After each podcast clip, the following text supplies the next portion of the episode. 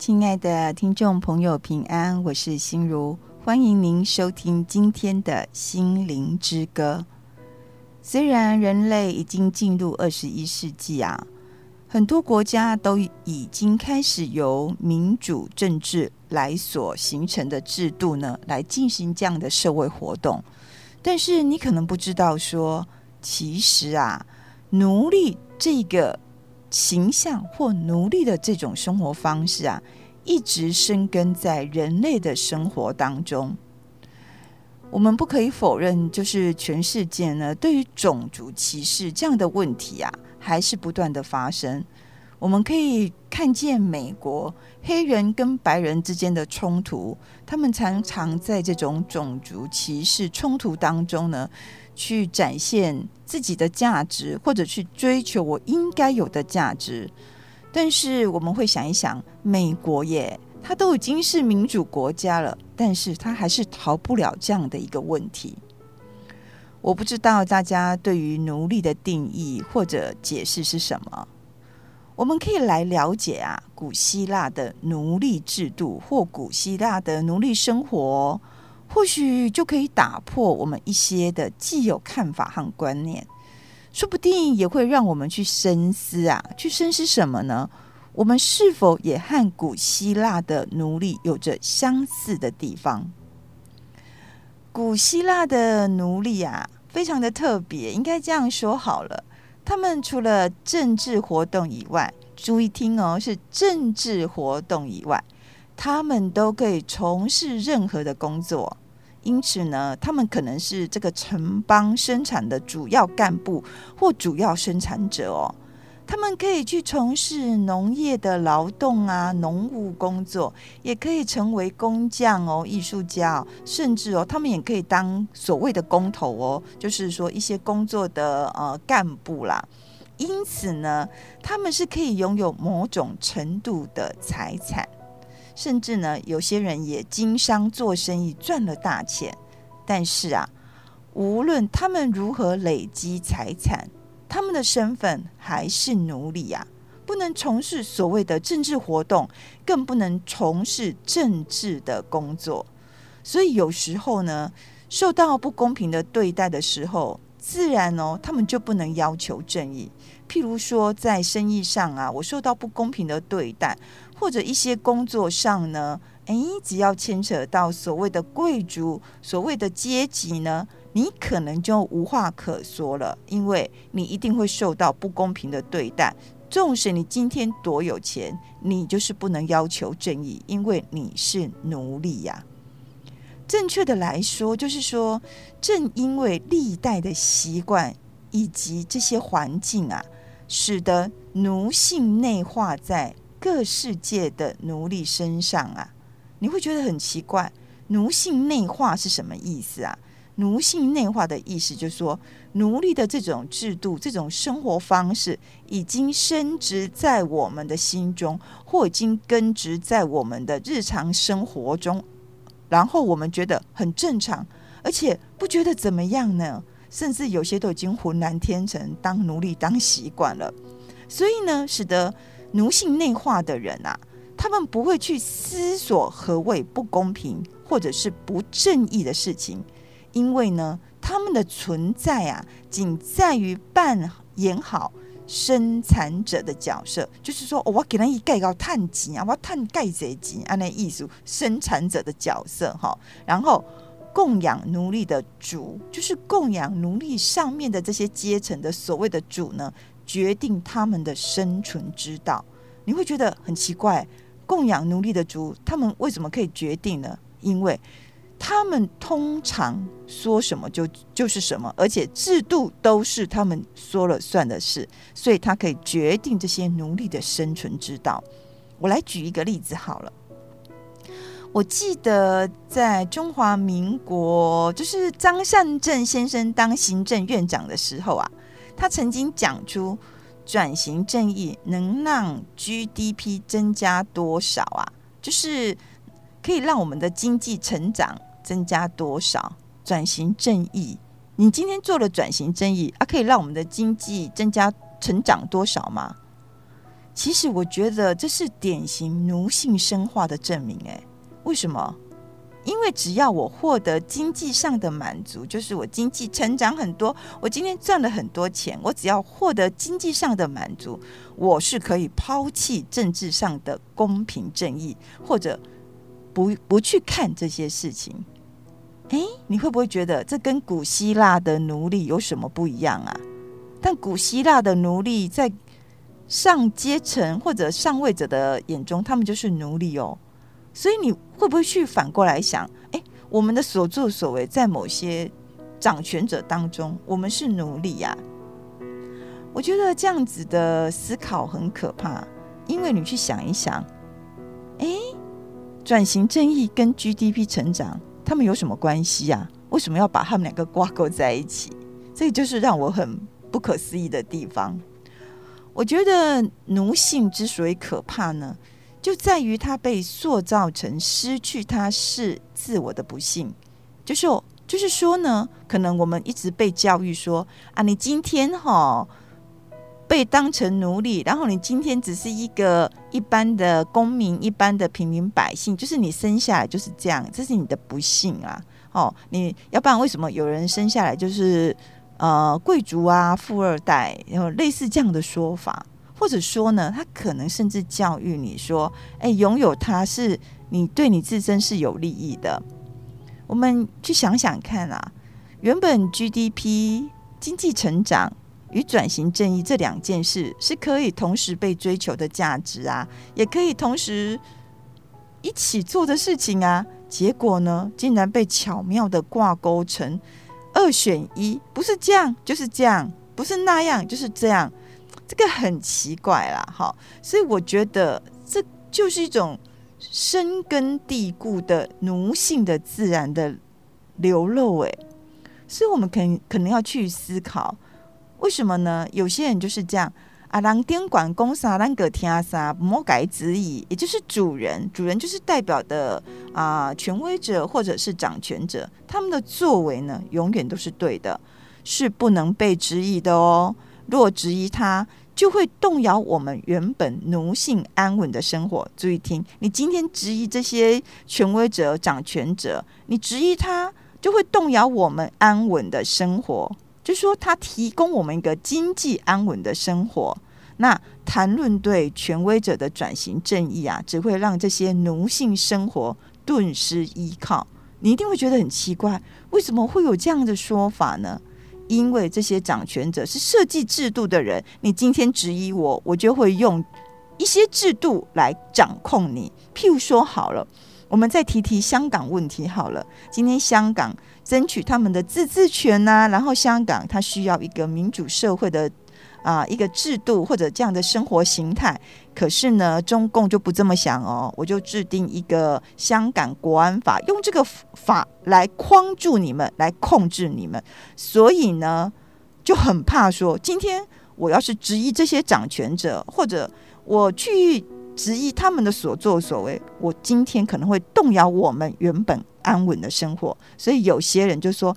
啊，我可别够把豆得喝啊！现在代志我不爱管啊！哈，我把豆个够北霸，我自己都吃不饱了。我那些事情呢？其实我们要是反过来思考的话，今天所谓的安稳的生活，并不是上位者所提供的，是他们所设定的一些制度，让我们这样子认为。而且所谓的生产者啊，通常都在供应很少数的一些掌权者的。生活啊，就是他们的生活是来自这些生产者很努力的工作，很努力的付出。所以有时候我们被奴性到内化，都一点自己都没有感觉，而且到现在还是都看得到。诶，所以我认为这种奴性不被思考，或者不被我们自己打破。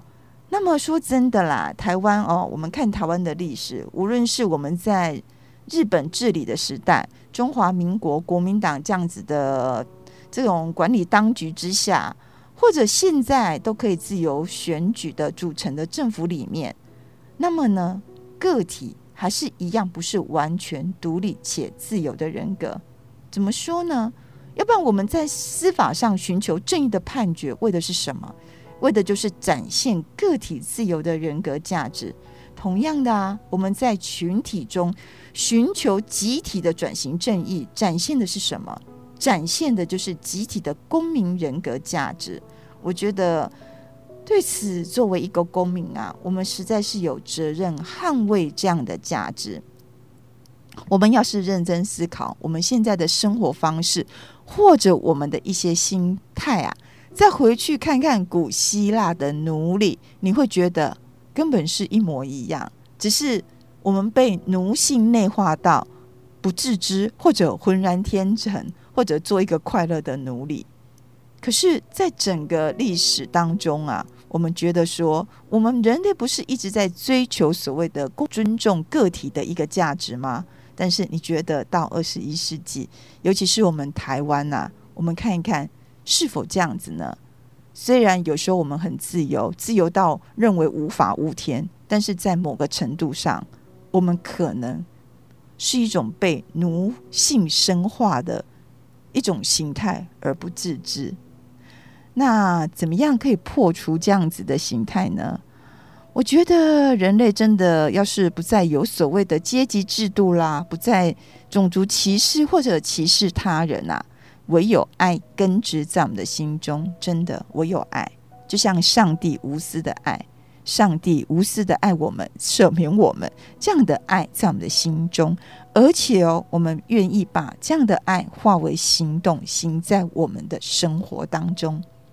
现在呢，我们就一起来欣赏啊，由天韵合唱团所演唱的诗歌《最大的是爱》。我们一起来欣赏这首非常感人的诗歌《最大的是爱》。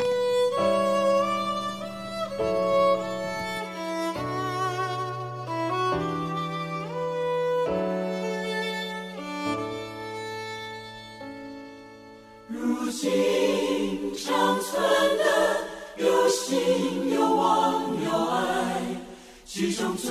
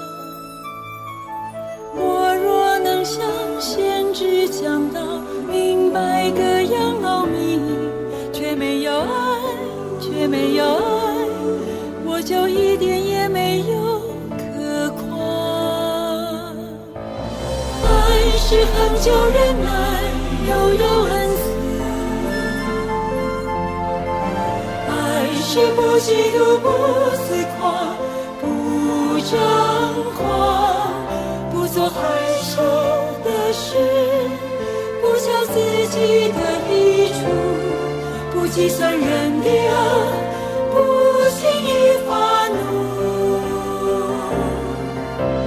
爱是喜欢真理，不喜欢不义。爱是凡事相信。凡事忍耐，凡事盼望。爱是永不止息，爱是永不止息，是从生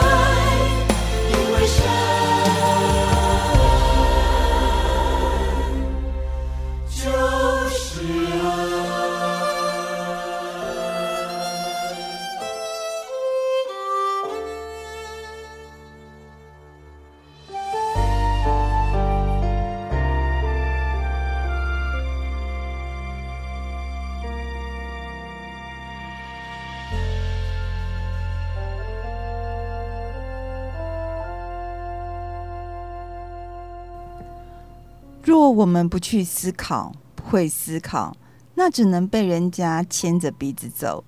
奴隶被限制、被控制，若不想一直生存在被控制中啊。那我们就必须保有思考的精神，保持质疑的精神，不要认为说思考啦、质疑是不好的态度。我觉得人类之所以值得被肯定呢，或者今天能不断的在某些制度上改变，就是我们有思考的精神和质疑的精神。旧约圣经诗篇啊，二十八篇第三节到第五节啊，他这样子写。他写说：“不要把我跟作恶的人一起定罪，跟邪恶的人一起消灭。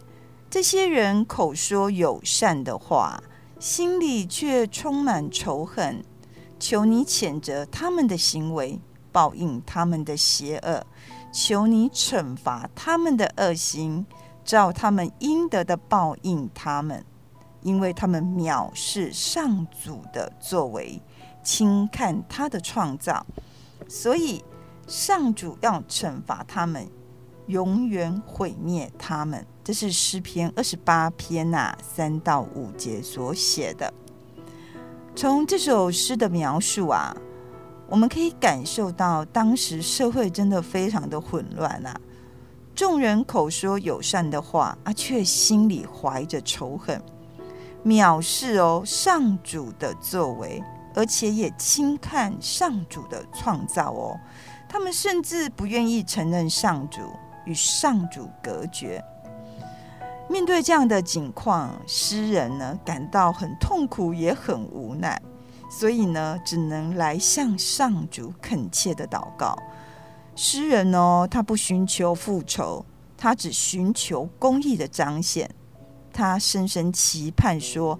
上主呢，不要将他与那些恶人啊一起毁灭啦，并且他相信善有善报，恶有恶报。其实回到我们现在台湾的社会来看。我们也是，我们也是可以看到许多基督徒有时候非常热心的传福音啊，传哦，可能他也参与很多许多公众的事务，甚至也愿意以基督徒的身份来发声，希望能做光做盐，然后对社会产生良好的一些影响。我觉得这是非常肯定的一件事情。但是呢，我曾经在《少年新眼光》这本手册中啊，看到，可能他有感而发，他这样子写，他说：有些人啊，很热衷公众的事物，但是呢，他的热衷哦，不是为了做光做盐啊，却是为了宣传自己的主张，而且不择手段。他可能故意散布假资讯啊，然后攻击啦、抹黑跟自己意见不同的人。可是呢，他在做这些的同时哦，却又说着“神爱世人，耶稣爱你”这些话，这会让我们很错乱，或者觉得说这这是安诺嘞，这是到底发生什么代际？所以这这个让我们会觉得说不符嘛，哈。那我们也不难看到基督徒哦，在公开的场合集体为特定的某些社会议题或是国家政策来祷告，然后求主公益能彰显在在在台湾社会或者在我们的人类社会上。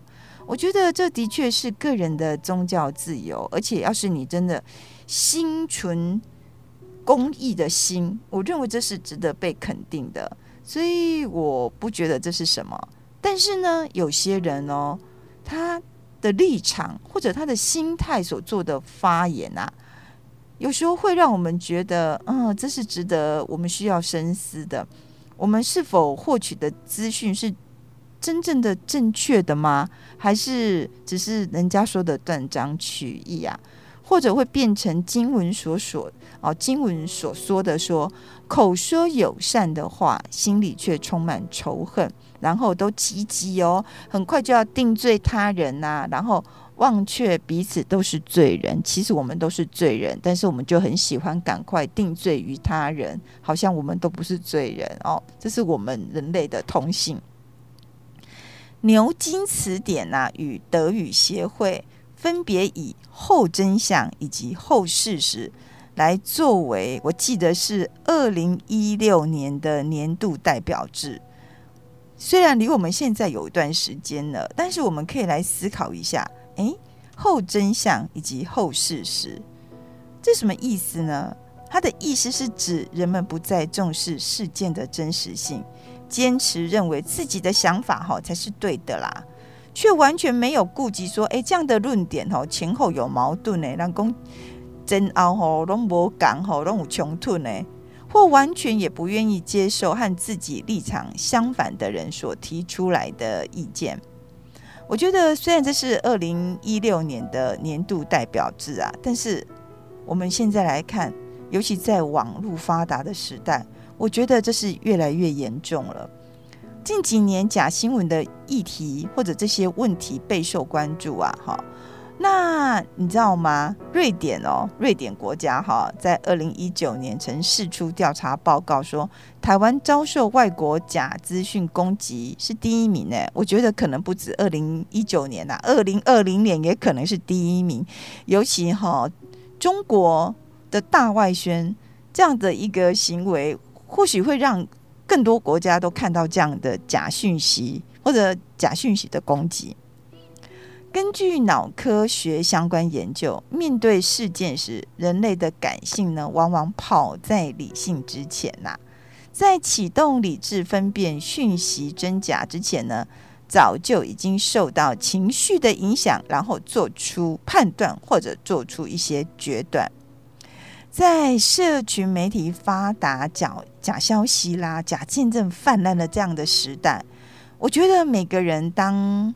应该要冷静面对社会议题，以及辨别一些资讯呐，尤其对擅长操弄人心的一些情绪感受的讯息，以及这些传递者，我们真的要非常的谨慎提防，不要随之他起舞啊，要不然吼不会那么容易就造成什么流的啦，造成什么流的啊，寒流啦，什么流，所以这些我都觉得是非常。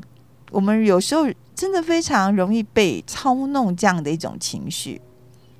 我认为基督徒的一言一行啊，都是在传福音，因此我们有时候呢，必须更加谨言慎行，或者呢，我们要常花时间去阅读、去思辨，然后尽量啦，好做到言行合一，身体力行耶稣的爱啦，与最小的弟兄同在。而非说去助长错误讯息的散播，而成为压迫者。我们成为压迫者而不自知或者不自觉啊！我觉得，当我们常思想上帝的话语，愿意聆听上帝对我们的教导，我们才可以分辨真假，或者我们才可以行在光明中。我觉得，真的愿意谦卑来到主的面前。愿意每天花时间去思想神的话语，然后呢，看见他在万物当中给我们的启示。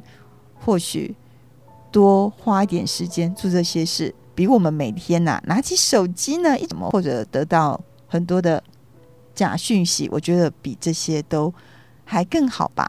现在呢，我们就一起来听这一首诗歌对我说话，我们一起来欣赏。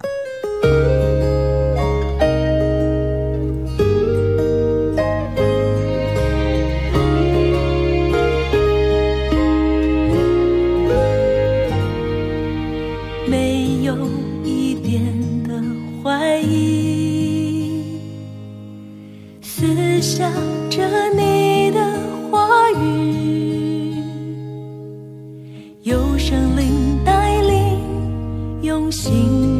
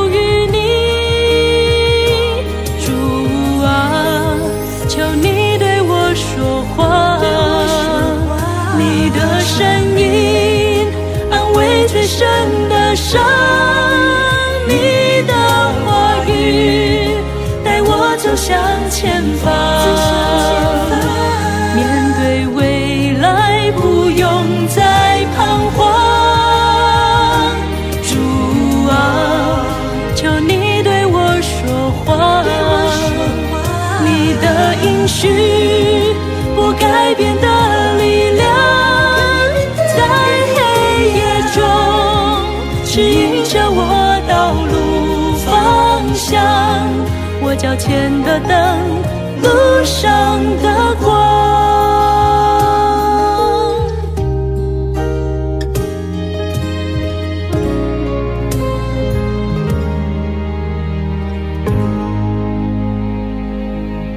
基督教教会历史上，我觉得非常重要的一件事情就是。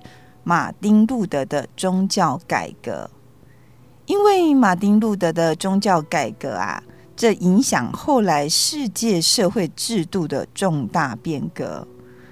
我曾经想过，耶，就是说，马丁路德会这么勇敢，在当时的德国社会呢，他敢提出这样的宗教改革，以及踏出这一步。他一定经历过一次又一次对当时罗马天主教廷的质疑呀，也经过在上帝的话里呢，他一遍又一遍的思考。亲爱的听众朋友，你曾经想过吗？其实基督教的宗教改革和人权哦有相当密切的关系，所以基督教信仰是很注重我们去关心社会议题的。以及我们必须成为上帝的器皿，然后在这世界上呢，做光做盐，这样子的一种信仰态度。我个人认为，一定要记得，我们必须站在历史和文化的观点呐、来看马丁路德的宗教改革。也就是说啦，换句话说，我们绝不能忽略十六世纪的德国。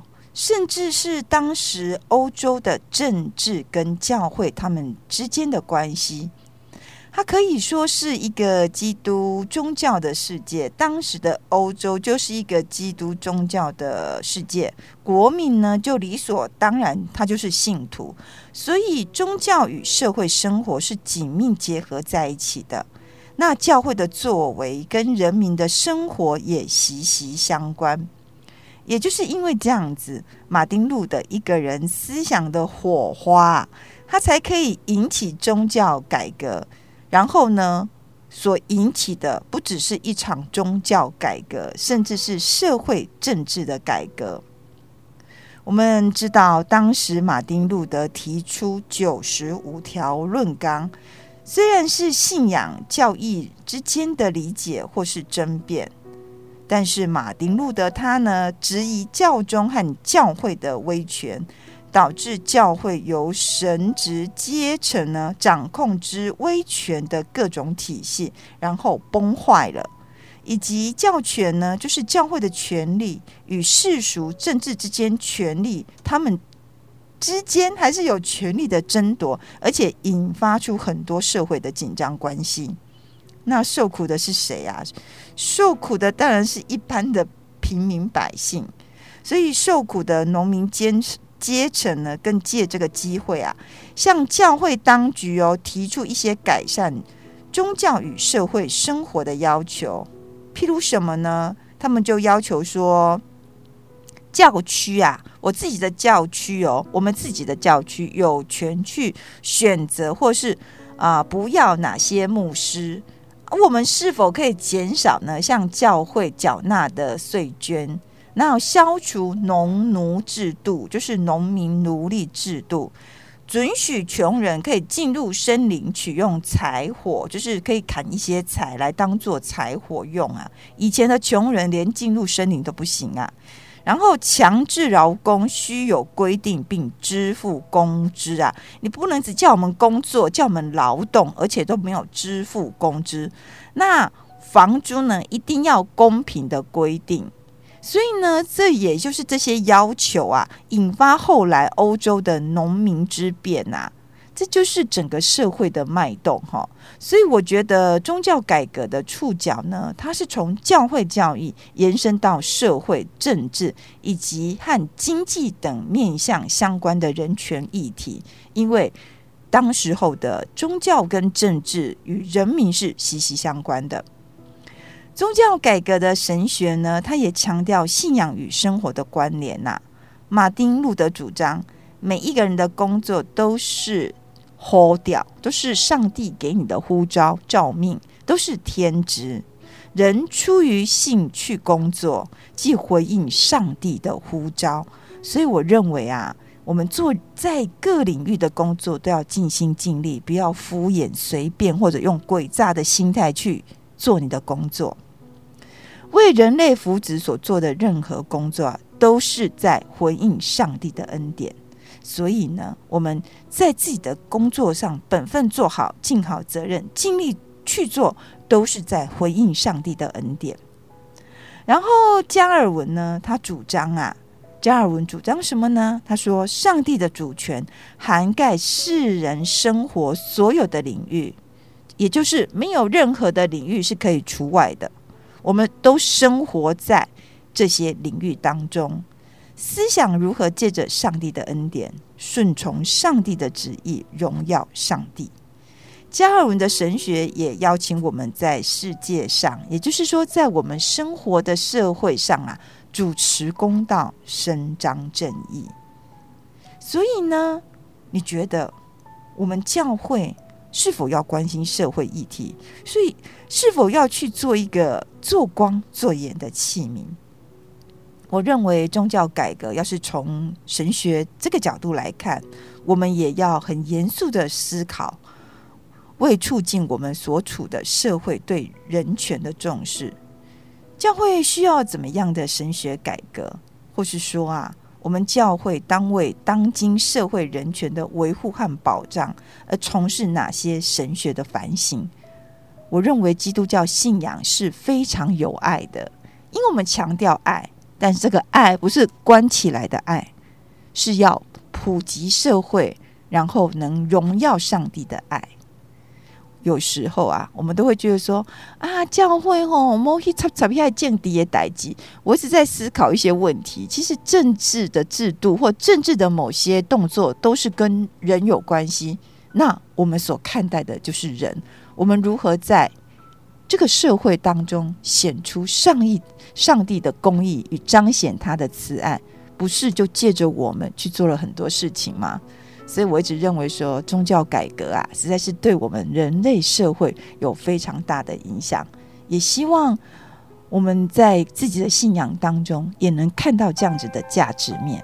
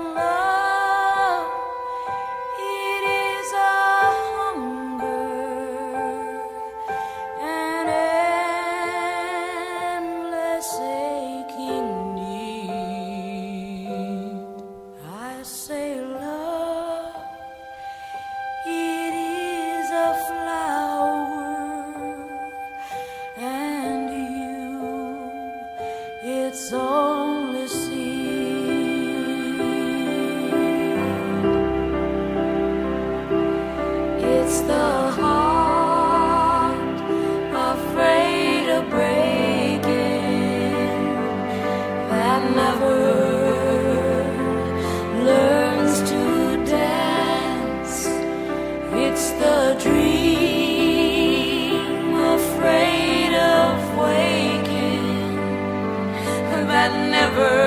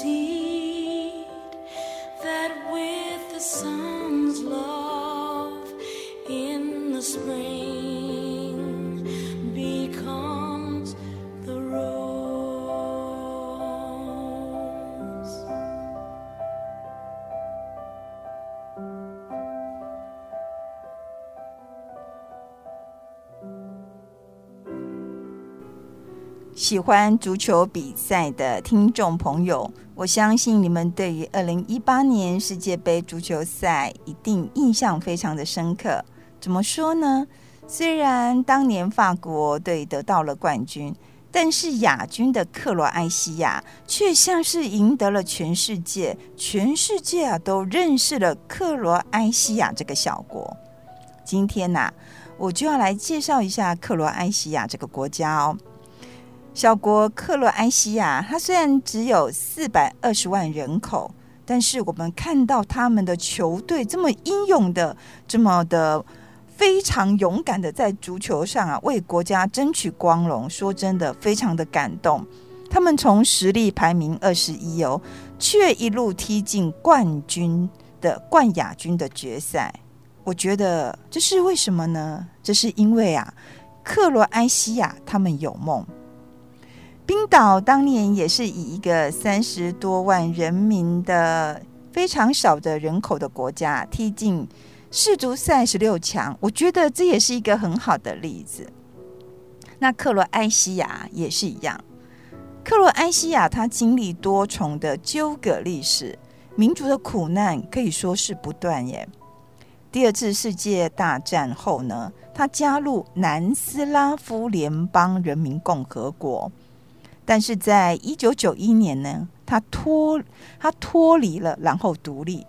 这期间经历了四年的战争，现在呢，已经逐渐发展成人民爱戴的福祉国家。这些年来啊，台湾人前往克罗埃西亚旅游的人开始很多了。然后呢，因为以前我们对东欧啊都比较不认识，但是克罗埃西亚却非常受到大家的欢迎哦。因为它的人文、自然风景，每年呢可以说吸引超过一千五百万的观光人数呢。将近他自己国家人口的四倍多。所以在克罗埃西亚，你走路大概一半以上，你都遇到的是观光客。那我们对照世界杯足球赛，克罗埃西亚球队的这个运动光彩，我们还要来讲一件事情：两千零十七年，也就是二零一七年开始的三月二十一日，联合国世界诗歌日，大家都不知道说三月二十一日啊是联合国所定的世界诗歌日哦。克罗埃西亚在这一天呢，它全国两百五十多家咖啡馆哦，会举办诗歌换咖啡的活动。就是说呢，每个人呐、啊，你只要带一首诗哦，不分老少啦，哈，就是说怎么写都可以，或一首词，甚至歌词或一句抒情话哦，你都能换到一杯免费的咖啡来享用。你会不会觉得这非常的浪漫？然后已经连续好几年这个活动了，不止克罗埃西亚，还包括全世界其他三十多个国家和地区哦。据说联合国教科文组织定制的世界诗歌日啊，诗歌换咖啡活动。每一年呢，可以让很多人写下许多美丽的诗句，也就是大概都可以将近呃，可以写下十万首诗哦。也就是说，有十万杯咖啡哦，供人享用。这个节日和世界书香日，世界书香日是每年的四月二十三日啊，我觉得相互辉映。这一天呢，是莎士比亚和塞万提斯啊逝世的日子，在西班牙的城市，男人哦，或是男朋友会送妻子或是爱人一朵红玫瑰，那女人呢就会回赠一本书。你觉得有够浪漫吗？我觉得蛮浪漫的耶。我们回头来看看生活在台湾的我们好了。我觉得生活在台湾的人们真的不够浪漫呢，因为我们每天就为了经济、经济、经济哦，我都不晓得这个经济哈，呃，当我们很富裕的时候，我们我们得我们要追求的是什么？所以台湾人很务实，而且大多都满足于物质生活，就是有钱，我们就是要去吃喝玩乐，就比较不在乎像一些文化素养的问题。我们现在来看看这个小国克罗埃西亚。克罗埃西亚呢，它经历了民主的苦难，然后呢又独立成为主权的国家。他们在二零一八年的足球队呢，在世足赛的荣光啊，让全世界注意到他们。然后呢，我们看他们在世界诗歌日的诗歌换咖啡，你要去想想。他们有许多他们的文化情怀，他们浪漫的心，他们的梦想。我觉得台湾人基本上是比较不会去追逐梦想的，所以我有一位日本友人，他说好像没有梦的台湾人，是不是这样子？我们真的自己要去想一下哦。没有梦的台湾人在民主化以后啊，仍然不能真正追寻国家之梦。民主化呢？只是怎么样变成权力的争夺，只是政治权位的争取。咖啡馆台湾也很多啊，南贡诶吼沙沙巴沙卡波个几间啊，然后我们的咖啡产业的市场也非常的有规模，但是我们只是一种什么风尚时尚，变成一种口中的时尚感吗？还是就变成的平常的？一杯饮料而已。我们看一看，当四百二十万人口的克罗埃西亚人民之星啊，他们在实现国家之梦后呢，在他们的诗歌与足球展现文化高度。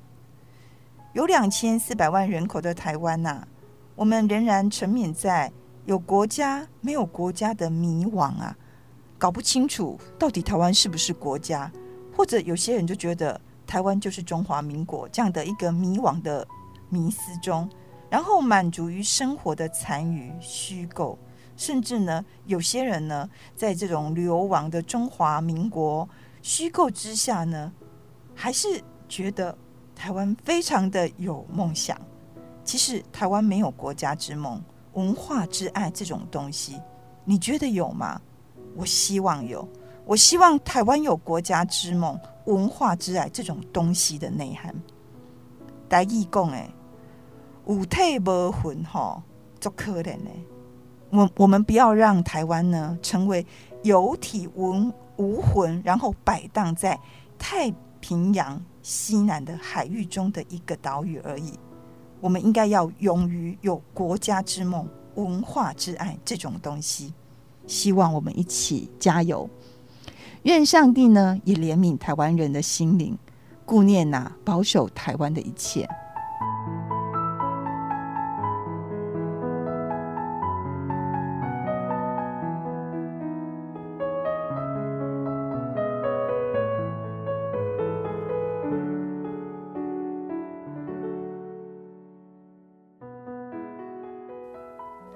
亲爱听众朋友平安，真感谢大家对心灵之歌的支持。有恁的收听加支持，才会当互广播福音时间继续落去，也好真侪人会当对广播中明白上帝听耶稣基督救赎的福音。为着要互心灵之歌台语福音节目会当继续伫广播中放送啊！心灵之歌实在是真需要大家的祈祷、关心甲奉献。心灵之歌呢，直接有一个募集广播制作费用的计划，募资广播制作费用的计划。我真毋望有企业就是讲公司行号有家己制作商品的头家啊，恁假使有想要支持心灵之歌广播福音的节目。我会当伫节目的后边呢，为您做差不多三分钟的介绍，互心灵之歌的听众朋友会当有机会熟悉恁的企业，或是讲恁的商品。假使恁若有意愿，或是讲想要了解阮这项募资制作费用的计划，欢迎恁恁会使敲电话来信义广播中心嘛，做一个了解。我的电话是零八。七八九一三四四零八七八九一三四四空白七八九一三四四空白七八九一三四四。心灵之歌啊，实在是真需要大家的收听到支持。台湾台语福音节目已经渐渐消失。这是一件真可惜的代志。心灵之歌呢，冇接到真侪听众朋友的鼓励，因拢真介意会当听到用台语来讲的福音广播的节目，也真毋望讲吼台语的福音节目毋通来消息，爱继续落去。我嘛是为着上帝国的福音嘛，坚持用台语的方式努力到今仔日。所以呢，阮才会讲向企业啦，还是讲公司，或是想要商品广告的头家提出安尼的计划。毋望讲心灵之歌台语福音节目会当继续用广播方式啊来传福音。确实有听众朋友恁有负担或是感动，我嘛是真欢喜恁为心灵之歌来奉献。阮的邮政划拨账号是。零零四三六九九七，零零四三六九九七，信义广播中心。信义广播中心的电话是空八七八九一三四四，空八七八九一三四四，零八七八九一三四四，零八七八九一三四四。今仔日呢，真感谢您的收听。愿上帝听呢，上帝怜悯，时刻甲咱同在，相信哦，运行伫咱的生命中。我是心如，再会。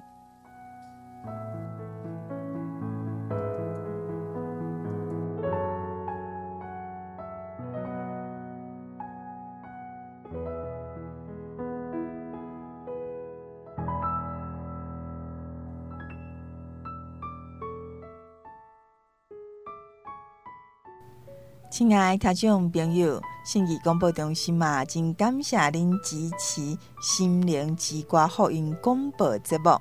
在这呢，我有一个好消息啦，要跟您讲哦。雅比乐国际贸易公司呢，伊对德国啊进口一罐真特别的面油哦。这罐面油呢，是专门为着因为啊，也是讲过敏性皮肤的人所进口一罐面油。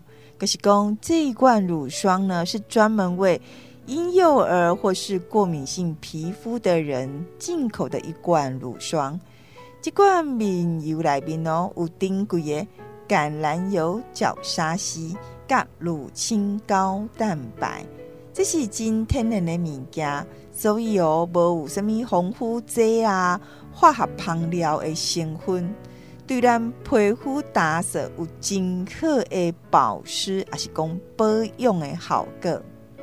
信义广播中心呢，伫遮嘛真感谢雅比乐国际贸易公司的头家刘建廷先生哦，已经支持福音广播的节目，也特别讲好要优待信义广播中心的听众朋友，买一罐呢只要五百块，可是你若买五罐呢？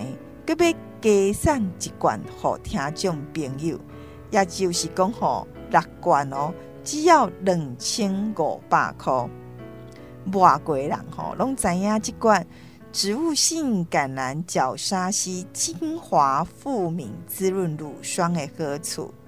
假使听众朋友你有兴趣，还是讲你想要了解、想要买呢？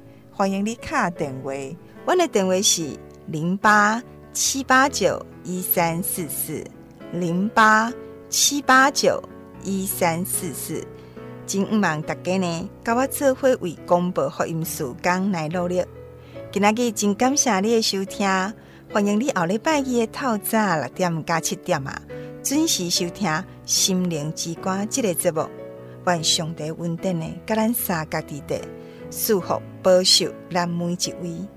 也看过人民咱所徛起的台湾，我是心如，再会。